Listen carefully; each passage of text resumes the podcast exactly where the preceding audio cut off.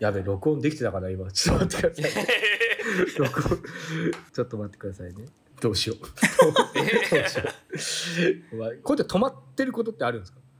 といやなんか今んとこないですねスリープしても動いていますねそうですね。何時間か過ぎたら2つに分かれますやべ、ちょっとやべ。ちょっとやべ。20分くらいしか取れてないかもしれない。どこからの15分か分からへん。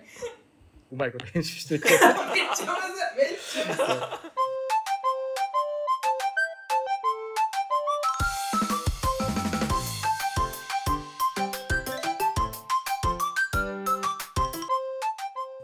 い、皆さんこんにちは。マリマです。そうですよろしくお願どうもいしよます。ろしくお願いしますいやー、めちゃくちゃ久しぶりですね、お父さん。めちゃくちゃ久しぶりですよね何ヶ月空きました ?3 ヶ月ぐらい空きました。そうですねきっと1ヶ月は確実に空いてます、ね多分もうあんまり細さんと連絡することもなくなり。え寂しいです いや、今日久しぶりにやったら髪の色がなんか青色になってて。毎回色違う。バンドマンみたい。遊ばれてそんだけ。遊ばれてるる。ということで、えーはい久しぶりの回にもかかわらず、今回ゲスト回ということで、スペシャルな回にスなペシャルなりました再び村松さんです。よろしくお願いします。お願いしますう。ムーテレの村松です。村松です。こんにちはとこんばんは。わかんないですけど、村松がやってきましたよ。っていう感じでいいですかね。あのもう、ムーテレの村松なんですね。あ そうそう。そう。あの最近はもうウェブ制作会社とかムーオルグとかもうそういうのじゃなくてもムーテレの人で大キャンペーン中なので。もう一切のもうあれですけどもう完全に割り切ってますからね。もう自分を鼓舞し続けるしかない状態になってるのでねなるほど。どっぷりなんですどどっぷりというかちょっと、まあ、めっちゃ調べてるんですよね最近。うん。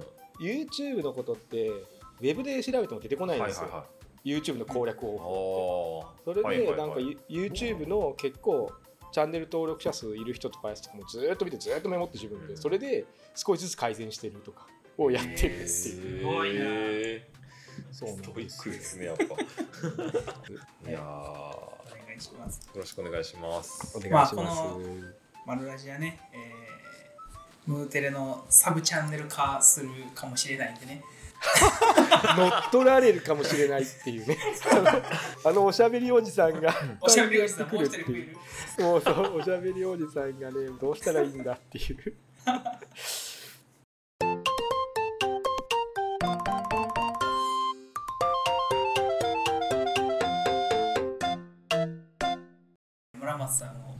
して、うんまあテーマとしてはね、まあ、最近のこの、まあなんていうかなデザイン界隈ですかね。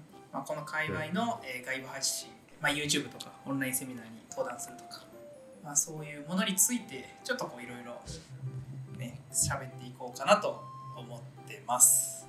はい。まあでも細田さんとこもね YouTube やってますし、結構早かったですよね、まあ細田さんとこ YouTube やり始めあいやですよねうん。やり始めるのは早かったかもしれない。そんな本数上がってないんで。あれって完全に任せてるんですか？そうですね。本当えにーうちのポンさんが企画しておりますね。ポンさんめっちゃいいっすよね。なんかななんでそもそも ポンさん広報になったんですか？ポンさんあのだからあれですね。バックオフィス的な感じでちょっと僕お手伝いなのをやってほしくて入ってもらったんですけど、はいはい。あのちょっとやっぱりあ噛み合わなかったとこあって。ああ けどなんかポンさんポンさんやるようになって露出上がりましたよね、気のせいですかね、そうですね。ですよね。なんかめちゃくちゃ頻繁にやってるなと思って、それこそ、うん。きょ去年ぐらいからじゃないですかね。スピッカーさん去年ぐらいからめっちゃ露出高いですよね。そうですね。そうですよね。きっとだから、ね、入ったのが一昨年の11月とかなんですよあで多分2ヶ月それこそ1月の終わりぐらいまではいろいろやってもらってたんですけどその例えばワイヤー手伝ってもらったりとかはいはいはい。もちろん請求書とかそういうのとか。で一部残しながらなんかちょっとやっぱり未経験だったのでそもそも、はい。業界自体が、なかなか難しいなと思って何が生きるんだろうなと思って結局ははあのつながったのがツイッターだったんでそもそはも個人でフォロワーが1200300いたんですよすでに。あああそうなんですね。そううちに入る前に。だからまあ発信多分もうこのなんていうのかな 息を吸うようにするんで。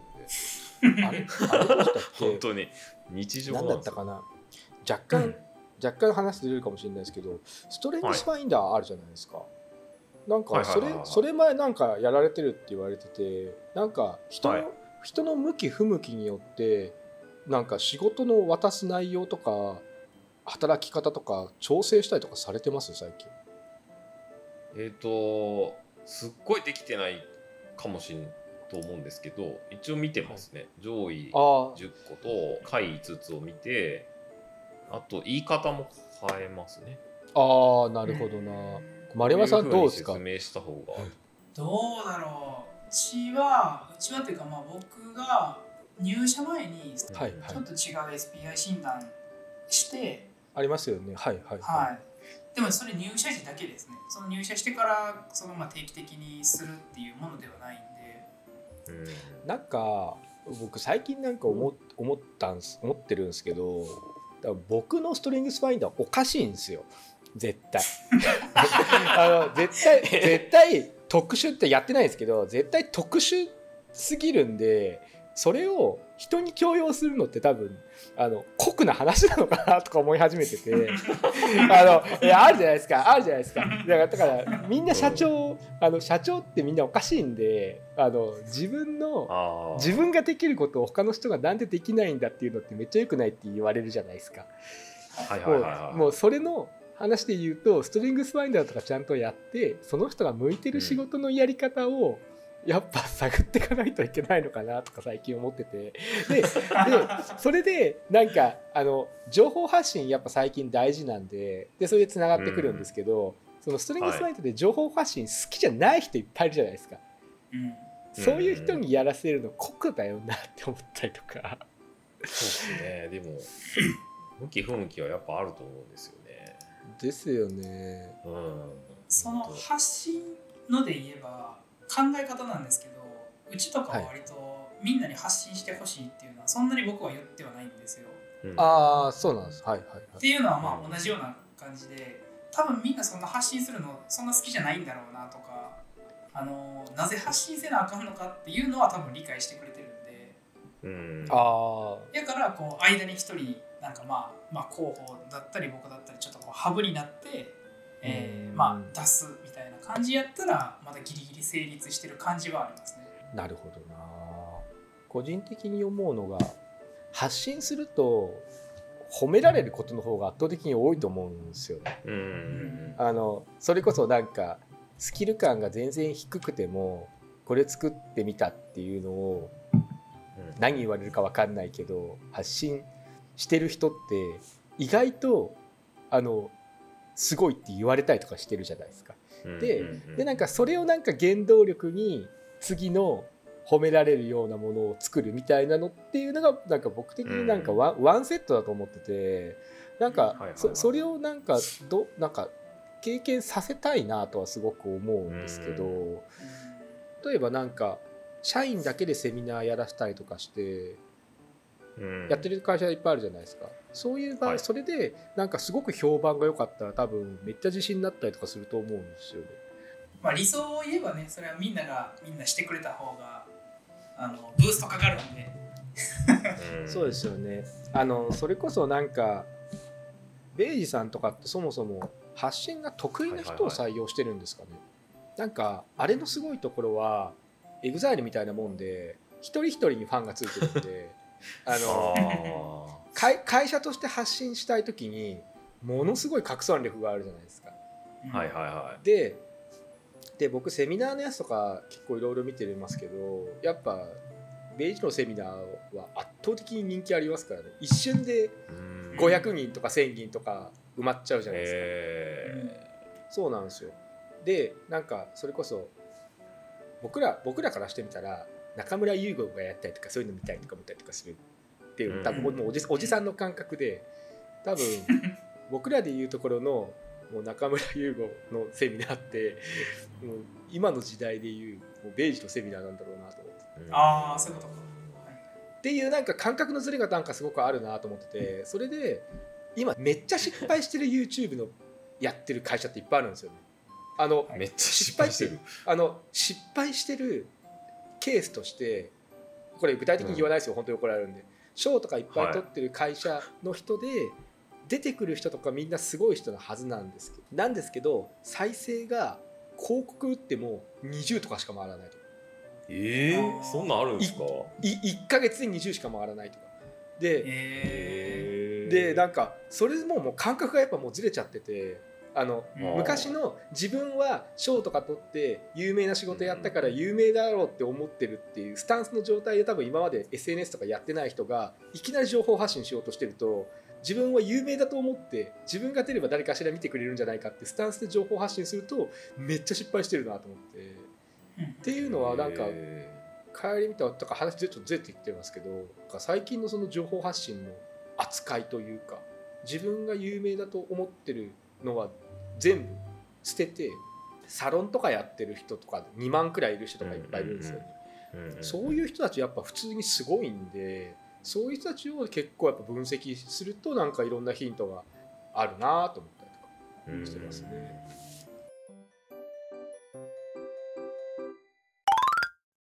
やべ録音できてたかな今。ちょっと待ってください 録音。ちょっと待ってくださいね。どうしよう。どうしよう こうやって止まってることってあるんですか？いやなんか今んとこないですね。動いてますね。そうですね。何時間か過ぎたら2つに分かれます。やべちょっとやべ ちょっとやべ20分くらいしか取れてないかもしれない。どこからの10分か分からへん。めっうまいこと編集してくださいちゃむずい。めっちゃむずい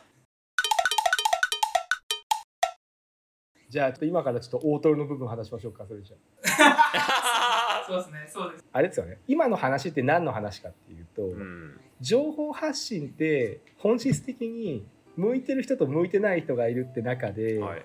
これだけ情報発信が重要視されてる世界になってしまった手前、うんどういうふうに付き合っていくかって話ですよ。はいはいはいはい。それを会社としてどうやってやっていけるような形にしていくのかうんっていうところですよね。うんなんか思うのはみんながみんな多分できるって難しいと思うんでうん。多分できはいはいはいるスタイルに収めていくっていう感じなんじゃないですか。なんかこうあ例えばこう顔出ししたい人としたくない人って多分大きい2つに分かれると思うんで、あじゃあそういう人はじゃあ文章をはいはいはい書いてくださいとか、あーなるほど。多分こうまあキャリアパスで言ったら1個じゃないよないくつかあるよなっていうのをなんかこう適材適所でまあ振り分けていくしかないのかなっていう気はしますけどね。あーって感じで言うとユニオンネサスは箱はいっぱいありますもんね。うん。そうですね。まあうちはもう本当にまあうちというか僕がずっと思ってるのはその SNS とかそういうところに依存しちゃうと、うん。SNS って僕どうしても個人の資産やと思ってるんで、ああはい、はい、やっぱりその会社としてするんやったら、まあ、会社の中のコンテンツな会社のドメイン配下にコンテンツとして残していきたいっていうのがあやっぱり確かに。まあそうですよね。うん。前言われてましたもんね。人が変わってもなんです。ちゃんと回っていけるような。まあまあまあ社長本来そのはずですからね。スタープレイヤーを SNS で作ったところでやめられても困りますからね。そうですね、ううん。ん。ちっちゃな会社ってどうしてもその会社イコール代表とか表に出てる人みたいうんになるんで、まあ、そうじゃなくってその人が抜けても、まあ、番組は残ってパーソナリティだけが変わるみたいなのが一番ベストかなと思いますね。細尾さんとか社員の方とか結構 SNS やられてるじゃないですかはい。あれってなんか目標を決めてやったりとかしてるんですか？いや、全然してないですか？ただ個人でやってるって感じですか？そうですね。目標は決めてないですね、全然。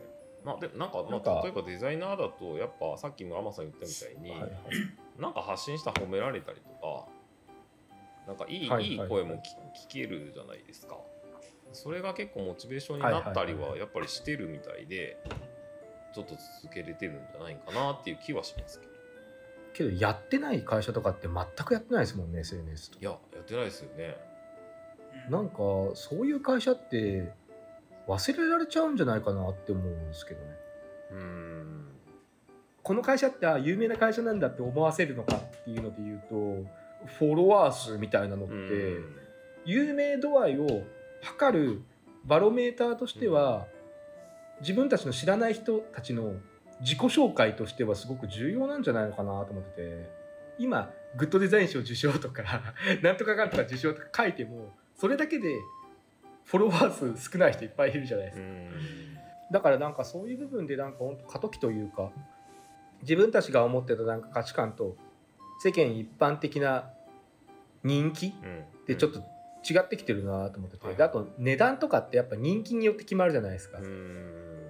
人が欲しいって思う人が多くとその値段って上げられると思うんで、だから人気を作っていくにはやっぱなんか SNS 結構やっていかないといけないのかなって思ったりとか。うん。うんなんかやってしないますけどね。会社さんって割と取引先大きくってはいはいはい。多分売上的には安定してるんだろうなっていうのはあると思うんですね、確かそこの必要性がないというかもううん。ああ確かに確かに。安定しちゃってるのとあとはまあそもそもなんだろう発言できることが少ないっていうん。ですかね、うん。あはい。代理店の仕事やってる人とかってあんま発言ししなんか禁止されてとかしますよね。そうですね、うんでもそういうところになんとか打ち勝ちたいっていう気持ちはありますよね。正直。不動の売り上げをうん持ったこう超絶に安定してる、ね、企業さんがあって、うん。くっそなんかこっちはこんなになんか発 発信して悔しいなっていうのはありますよね正直あります。それはありますね。ねありますよね、うんありますね。でなんかそういう会社がやっぱり発信しないからなんか必死こいてやってるのこれが合ってんのかなって思う時もあります。でも出てきたら出てきたら震えますけど。ねそうですね。うおーってなりますけよどけどなんかグラフィックの領域で言うと、うん。SNS で全然発信しないじゃないですか。そうですしないですね。けどあの前田デザイン室とか結構狂ったようにやってるじゃないですか。うん。ああ確かに。スキル感は普通っていう言い方ちょっと言ってると怒ら怒られちゃうかもしれないですけど、うん。日本スキル感で日本トップレベルとかじゃなくてもウェブを使った拡散力が高いっていうのをくっつけるとやっぱ需要がすごく高まるし、うん。会社として単価を上げれるみたいなのって多分あるんじゃないかなと思って。うん。なんかそうこの間ちょうど前田さんとご飯食べたんですけど上流に向かうんじゃなくて下流に向かいたいって言ってましたね。ことですよね。ああだけどなんかだからなんか戦い戦い方が、うん。そのま前田デザインスが本当にいいなんですかね。参考というかあの正攻法じゃなくてなんなんですかね。そのデザイン業界のあの芸人の西野さんみたいな戦い方をしてると思うんですよすごく、はいはい。デザイン業界の正攻法ってやっぱあのお笑いでいうとお笑い賞を取ったりとか、うん。ゴールデン番組で枠持ってたりとか、っていうのが多分正攻法だと思うんですけど別のお笑い芸人の戦い方ジャルジャルとかって YouTube めっちゃちゃんとやったりとかして、うん。めちゃくちゃ再生数あってみたいな戦い方とかの方が実際好きなことやれるみたいな、っうん。ていう世界がなんか作れるんじゃないのかなとか。っていうのがなんかデザインのなんか領域にもなんか来てるような気はするなと思ってたりとか。それこそあんだけ正攻法で賞とか取りまくってた会社がなくなったりとかしてるせ、うん。世界観なんで。うん質を高めるのも大事だけどそれと同じくらい自社の人気を高めるのも大事なのかなと思って。う。んなるほど。勉強になります。ウェブの制作のクオリティってもう頭打ちだと思ってて、うん。その、うん。ウェブのクオリティ上げるのってあある程度限界あるじゃないですか、うん限界あるしユーザーが変わらないと新しいものってやっぱ作れないし、うん。なんか他のデザインとちょっと違うから確かレイジさんの発信とかにうは、ん。その企業のウェブ担当者の人にも読まれそうなそうですね。やつなんでね、うん。そのあーそう。きちんとターゲットが見えるんでこう例えばうん制作者向けの記事ってどうしてもねそれで単価が上げやすいかって言ったらちょっと遠いじゃないですか、そうですね。だからなんかマスに向けては情報発信してるような感じがしてて、うん。それこそあとあれも思うんですよね。実際のその作るものの質を上げる以外の活動の情報発信を組み合わせると化学反応が起きるって話だと思うんですけど、例えばそれで言うと最近その朝倉未来のブレイキングダウンってあるじゃないですか、うんはい。はい。あれあれって格闘家の例えば正攻法ってうん。自分が強くなることだと思うんですよ、うん自分が強くなって世界で一番それこそなんだかなボクサーで強い人いるじゃないですか。あのめっちゃ強い人。井上尚弥。かかぶった。あいつ井上尚弥。井井上尚弥。上尚弥。メイウェザーはまた後の後の話。で あのああのみんな井上尚弥を目指すべきだと思うんですけど、はいはいはあ井上尚弥を目指すだけだとパイが少ないから,、うん。そもそももう才能とかだからデザインの話で言うとデザインのクオリティだけ目指すのって井上尚弥になることだと思うんですよ。なんだけど朝倉未来がやってることって朝倉未来って正直そんな強くないじゃないですか。あのそんなにあの何かの何かの団体のああそのそうですね。地下か地下格闘技の元チャンピオンではあるけどライジンのライジンのミドル級の伝説的なチャンピオンとかじゃないじゃないですか。そうですね。じゃなくてでしかも最近やってるそのブレイキングダウンって知ってます？知ってます。みみ見てます、はいああれってどういうカードが人気かっていうと、面白いやつと面白いやつを戦わしたらみんな見たいっていうのをやってるだけなんあですよ。あはいはいはだから昔の格闘技とかって強いやつと強いやつを戦わしてどっちが強いのか見たいっていう考え方じゃないですか、はいはいはいなんだけどブレイキングダウン出てくるやつは素人と素人で戦わせても面白いんだっていう価値観をい作ってるんですよね。でで両方とも人気があるんですよ。人気がある強いのか弱いのか分かんないなんか偉そうなこと言ってる面白いやつと 人気がある強いのかそいつとそいつをぶつかり合ったらどっちが強いのかっていうのをめっちゃ見せててうん。でこの前のブレイキングダウンの5があの1個の動画の平均再生回数が500万とかなんですよ。へオーディションの動画が5本くらいあるんですけど全部500万とか600万とか回ってるんですよ。えでで実質もうライジンと同じくらいもう客呼べるようなイベントになってるんだけども、中身で言うと強さの質じゃなくて、うんうん人気が集まりそうなことを重視してるみたいうんうな、ん。プロだけ分かるような凄さじゃなくて素人が見て面白いみたいな方にすごく向いてるなと思ってて、うん。だからそれもデザインデザインの話で言うとプロ同士があれすごいよねって言われてるのっていわゆるアワーズとか、アワーズの世界観を目指しちゃっても人気が高まらないうんそれよりも SNS とかでデザインの領域じゃない人に対して自分たちの存在感をアピールするような活動をやるのがいいのかなって思ったりとかしたりしますけどね。シンプルにパーパスとかね言われる背景になったっていうのもあるんですけど、広報活動をきちんとやっていかなあかんよねっていうことですね。そのうん、ステークホルダーに対してきちんと、そこそなんかね、企業価値をそう発信しましょうっていうことですよね。なんか質がいいものだけ作り続けて陳列し続けるのはちょっと古い価値観になってきてるなっていう昔から違うのかもしれないですけどね実は。でもこれ発信してる3社じゃないですか。はいその発信してるはいはい。3社の話になるとどうしてもこうほらねこっち側の意見になるんですけど、うんこれ発信してる人あは確かに。どう思ってるんですか？ね聞いたことある一つの話で言うと逆に発信してる人たちは他のスキルが弱いから発信もしてるんだっていう。あ本当のあの本業で本当に強い人は発信なんてする必要ないっていう考え方心動いてやられそうな発言や。いやいやいやななんですけどいやいやななんですけどそんなこともないと思うんですよ。そんなこともないと思ってそれってなんかなんかの思い込みだと思っててけどあれなんじゃないですか不要そんなことやる必要ないよって思ってる人たちはもうこの革命にもう乗り遅れてしまうんじゃないですか。僕たちが見てるのはその同業ではなくお客さんなんだっていうのはよく聞きますよね。ーうん。発信っていうのがなんか同業からのなんかこう評価を上げるための運動みたいに思われてるのもちょっと嫌じゃないですか、それなんか嫌ですよね。確かに確かあそういう人気集めだと思ってやってないじゃないですか、ね、やってないです。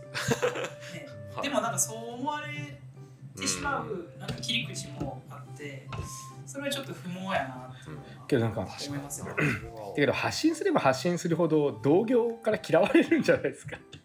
あそうなのかな。思うんですけど細さんとこの発信って細さんとことあとエルさんとこエンゲージメントめちゃめちゃ高ないですか、一発信に対しての。そ疲れてる感じありますよね。そうそうそうそう。うん。なんか愛着持ってって使ってる感じします？なんか。あああ確かに確かはい。に確かかな、うん、でもそれで言うと本当に僕らはなんなんかなん何者でもないのでコメントくれたら嬉しいんですよね。どんな人でも。っていう感じで多分やってますみんな。だからそれがすごいなんていうんですか？コメントくれた人が本当に全然ウェブ始めたばっかりの人とかでも何でもこうなんかやっぱいいって言ってくれたりとかしたら嬉しいからそれのやり取りがそう見えるかもし僕あのケーススタディの時もちょうどウェブで見てたんですけど、あに難しいですよね。あの村松さんがなんかあの、えー細田さんのスライドに、えークライアントの声みたいなのが出てて それを村松さんがあ大人の戦い方してきたなっていうのを僕僕全く同じこと絶望しましたからね。俺俺俺のなんかあの発表がそれこそ本当に同業者向けの小手先のテクニックの話をしてるとしたら小野さんがあのクライアントの満足の話し始めたんでいやこれはやばいなと思って。いやおっしゃる通りだわと思って。あれね。あれなんかあれあれね。のいや。思いました村松さん一緒に登壇したからですけどあれ丸山さんなんかこう僕の代わりに一回なってみてくださいよ。あの3人に対して。何を何を喋りゃいいんだよってやっぱな正直なってなんか全部それぞれが突き抜けてる人たちが返してるなんか 会場にめっちゃ一般人が迷い込んだみたいになっているから何どうしたらいいんやろなと思って。なんかそうなんですよ、ね、いやだけど何軸でみお見せしたら多少なんか違いも出せるかなと思ったらもうそれしかないと思って急遽アポ取っていきましたもん。けどなんか あれですけどねけどなんかその細尾さんのなんか狙ってブランディングしてるわけじゃないと思うんですけどその情報発信の全てのトンマナがだから優しいんですごく。女性も多いじゃないですかスタッフとかも。で作ってるものも優しいじゃないですか。だから情報発信すればするほどあの採用効果はめちゃくちゃ高まると。採 採用のなんですかね。人気は 安心感というかめちゃくちゃ高まりそうな感じしますけどね。いやだけどあれですよ。僕も同じよう同じよ。っていうか多分。あのお父さんとかってちゃんと採用目的で YouTube やったりとかなんかさいなんかエンジニアを取るためにエンジニアとかわしたりとかいろいろやってるじゃないですか。もうそういうのとかマジ大人の戦いすぎて俺なんてただたただ単純に再生数を回したいだけですからね。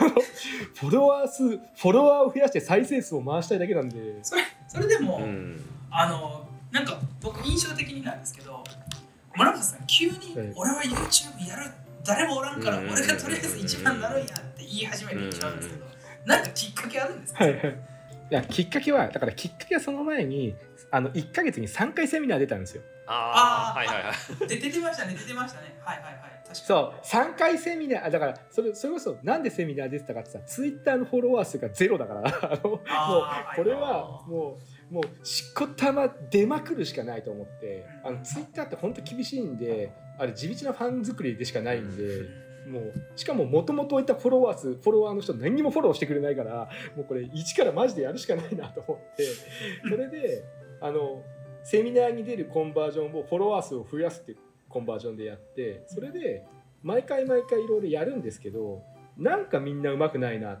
俺だったらもうもうちょっとこうこうしたのになっていうのがあうってんそれをやってみようっていう自分でやってみてるって感じですね。なんだけどあとセミナーに何回も出ると慣れてくるんですよ。出て喋るの。が。あのはい何にもやんない人がいきなりやるのって多分めちゃくちゃハードル高いんですよ。けどもうもう自分の顔バレともうフルネームでもうフルネームで顔出してツイッターやってこんだけあのセミナーに出まくってんのに今更恥ずかしがることないなと思って。それでだからそうそれで逆算するとできる人ってあんまいないなと思って。そのできる人がいないってことはなんかすごくチャンスがあるように感じててそれでやる気出してやってるって感じですね。でやり始めたらなんか途中でやめるわけにはいかないからもうどうしたらいいんだろうなこの後もちょっともう今日中に出すんで。あ今日今日もですか？わかりますもねう今日中にで。もすごい自分を鼓舞してるのがうん。ツイッターからもう感じるってまあ社員に本当は見てもらいたいところなんですけどお前らもやれって話なんですけど。まあでも村松さんのの社員さんって発信結構してるから出そう出てくれそうあーでで雰囲気いやがうん。っていう印象であれば全然いい,、うんですけどね。なんか僕とかその人のあの社員の発信に関与しないようにミュートしてるんですよ。あそうなんですか。気になっちゃうじゃないですあか何言ってる気になっちゃうしはいはいはいはりますわかります会社の社長ってその裏を読んだりとかしちゃうからこれうちの会あの仕事のこと言ってるんだなみたいな変なストレスを正直見ることによっていいことが何にもないんでもう普通にミュートしてるってなるほど。別にそれは自分のためにあの嫌いだからとかじゃなくて自分のためにミュートしてて 余計な余計な情報だと思うから自分的には。で言われる方も嫌じゃないですか。いや違うのにそれ裏裏勘ぐってなんでああでもないこうでも言ってきてんじゃねえよって思うじゃない もし言われたら自意識過剰かよみたいなさ なるじゃないですか。そうかなるほっていうね。難しい。だからそれも訓練ですよね。それもなんか人のなんか全部デザインにつながってくるなと思って、なんかこういうこういうふうなことをしたら第三者がどう見られるかでしかないじゃないですか。うん。でデザインってそもそもそれを人のオーダーを聞いてやってるような感じなんで、うんうん。その訓練は必要なんでデザイナーはやった方がいいよなって思ったりしますけどね。まあ、ありきたりですけど言語化ですよね。うん。普通に。ねデザイナーって面白いコンテンツ作れるかどうかっていいデザイナーであるのかに結構近いと思うんですよ。確かにそうですよね。だからいデザイン。やそうですよね。なんか素材もらってデザインはできるけどブログ書けません発信できませんなんかこう自分で一から面白いコンテンツっていうのが作れませんっていうのは、結構先細りじゃないんかなっていう気がしますけどそうね。ですよね。でなんか素材もらって料理するのも仕事だからなんかねどんなことであれ面白くできたら強いですよねデザインとして。なんかそもそもなんかよく言うのがよく言うのがなんかデザイナーって気が利くみたいなの言うじゃないですか、はい。それってやっぱ自分がやったことに対して相手がどうやったら面白いって感じるかとか、どうやったら嬉しいかって感じるかみたいな、あのコミュニケーションだと思うんですよ。プレゼンする時とかもそうだしあ相手がいて相手を喜ばすみたいなところがあるんでそれも SNS で言ったらなんて言ったらみんながいいって言うかっていうのを計算してみたりとか。でっていうとこなんでなんかそういうコミュニケーションを全部捨てちゃうとなんだろうなもうそもそももう手を動かして物を作るなんだろうな誰にも指図を受けないで物を作るのであればいいかもしれないですけど誰かを喜ばせるために作ってるって前提があるんだったらなんかそういうコミュニケーションはやっぱ重要だよねっていう話はもう最近会社でずっとしてますねはい。はいコミュニケーションを放棄するってことはもうデザイナーを放棄するってこととイコールくらいだからっていうことをめっちゃ言ってますね。本当そうだと思いますけど。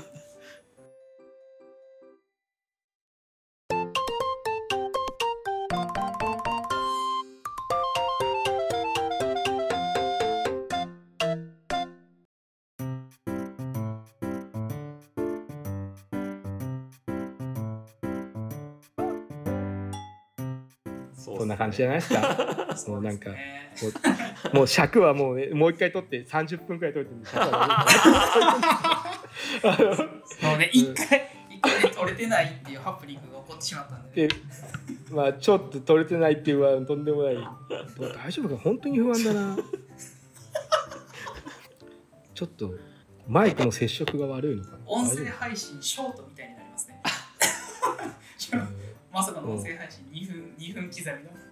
そう一瞬一瞬出たかと思ったらずーっとお父さんと丸山さん喋ってるって可能性ありますからね。村松何にも取れてねえじゃねえかっつってて一応多分あの2人が喋ってるっても十分あのいい話してたんで十分コンテンツになると思うんで。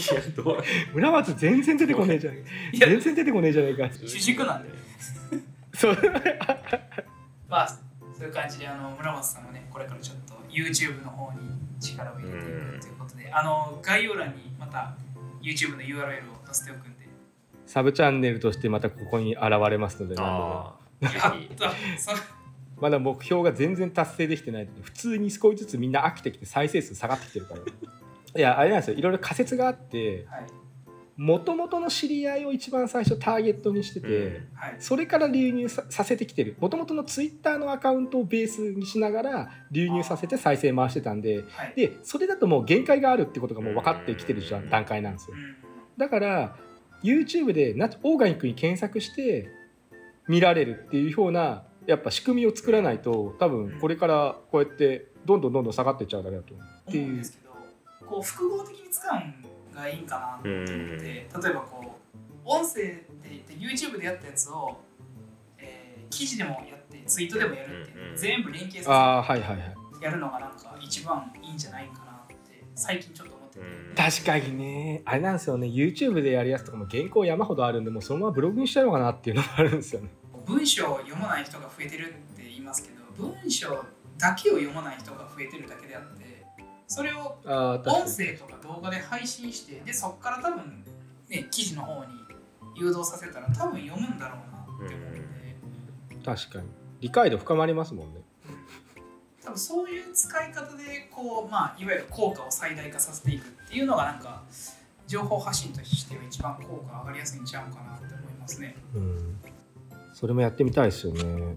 まあもっと大変になります 仕事できない クロスメディア作戦。すげえ大変っていう。